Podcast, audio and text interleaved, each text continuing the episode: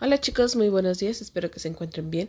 Hoy es 17 de febrero del 2021 y este audio corresponde a la materia de ciencias naturales con el tema aparato reproductor femenino.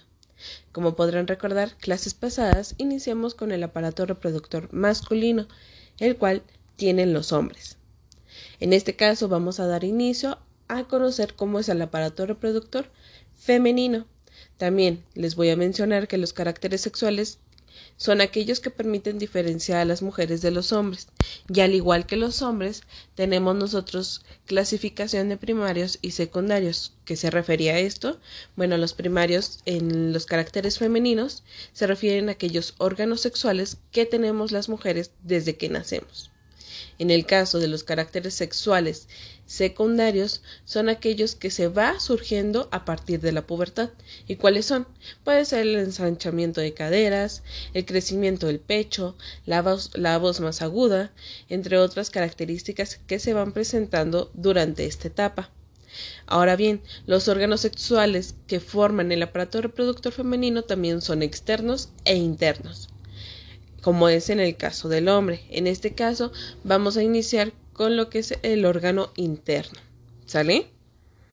Bueno, el aparato reproductor femenino, como cualquier otro ser viviente, los seres humanos tenemos que reproducirnos, de manera que la población vaya creciendo. En el caso de los seres humanos, esto sucede cuando el aparato reproductor masculino se une con el aparato reproductor femenino para poder crear bebés. En este caso, el aparato reproductor femenino abarca un grupo de órganos ubicados en la parte baja del vientre y la pelvis. Ahora, se llama aparato reproductor femenino porque permite el desarrollo y el crecimiento de un bebé en el vientre. el aparato es el encargado de iniciar con la menstruación de las niñas, pero eso es a partir de toda la función que tiene este aparato y que se va creando mes con mes. El aparato reproductor femenino consta de varias partes. La inicial es el útero, es aquel lugar donde va creciendo el feto o el bebé. Ay, perdón chicos, se trata, perdón. Y bueno, esta parte que es el útero, se trata de un órgano vacío que está por dentro y tiene una forma como de pera el cual se va disponiendo de una pared muscular. Y esta pared muscular pues tendrá otras eh, otras funciones conforme les voy explicando. Hay dos ovarios uno de cada lado y los eh, bueno los ovarios fabrican óvulos y hormonas como es el estrógeno y la progesterona estas hormonas ayudan a las niñas a que se desarrollen y hace posible que las mujeres tengan bebés. Les vuelvo a repetir cuáles son estas hormonas. Es el estrógeno y la progesterona. ¿Sale? En el caso, los ovarios tienen un óvulo. Cada ovario tiene un óvulo y como parte del ciclo reproductivo femenino se va dando un, un tipo de ciclo menstrual que les mencioné al inicio.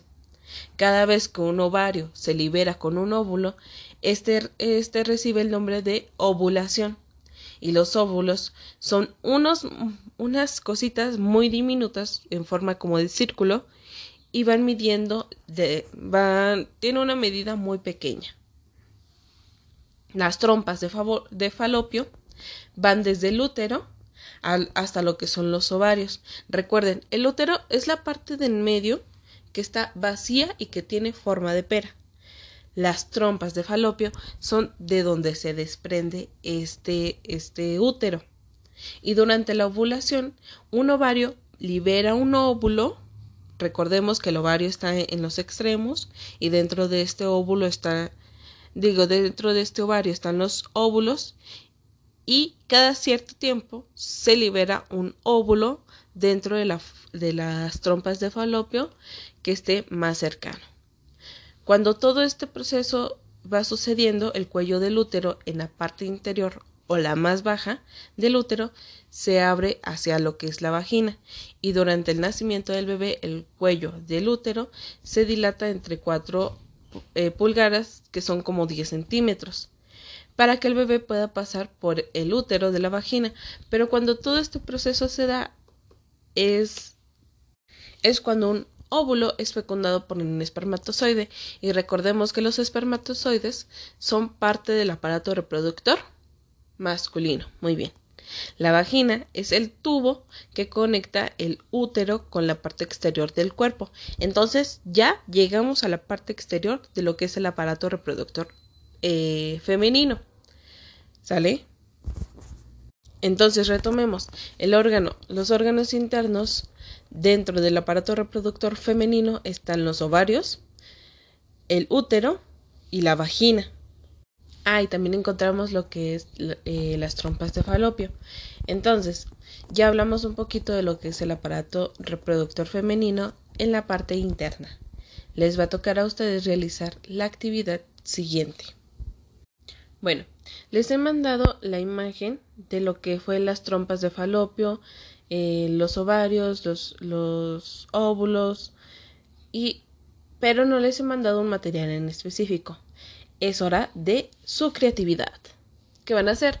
Bueno, ya conocen cada una de las partes y estas partes además ya las puse con silicón. Ustedes van a ir eligiendo el material con el que quieran representarlo. Por ahí, el óvulo yo les dije que tenía forma como de círculo, el útero tiene forma como de pera, eh, les fui contextualizando un poquito la forma en que éstas se iban desarrollando o, cómo eran, más o menos, para que también ustedes se lo vayan imaginando, lo vayan pensando, lo fueran a crear. ¿Qué pueden hacer uso? Bueno, por ahí les he enviado papel crepé en diversas ocasiones, entonces pueden hacer uso de papel crepé, pueden hacer uso de plastilina, de pintura, diviértanse chicos, eh, eh, ensúciense lo que quieran ensuciarse, diviértanse, recuerden que son chicos, que son niños, entonces es importante, ay, vivo cerca de un tren chicos, no sé si por ahí se escucha, entonces ustedes diviértanse chicos, disfruten, eh, conozcan este aparato reproductor femenino y váyanlo creando como ustedes eh, lo, lo necesiten, como ustedes consideren, ¿sale? Cualquier duda estoy a, su, a sus órdenes.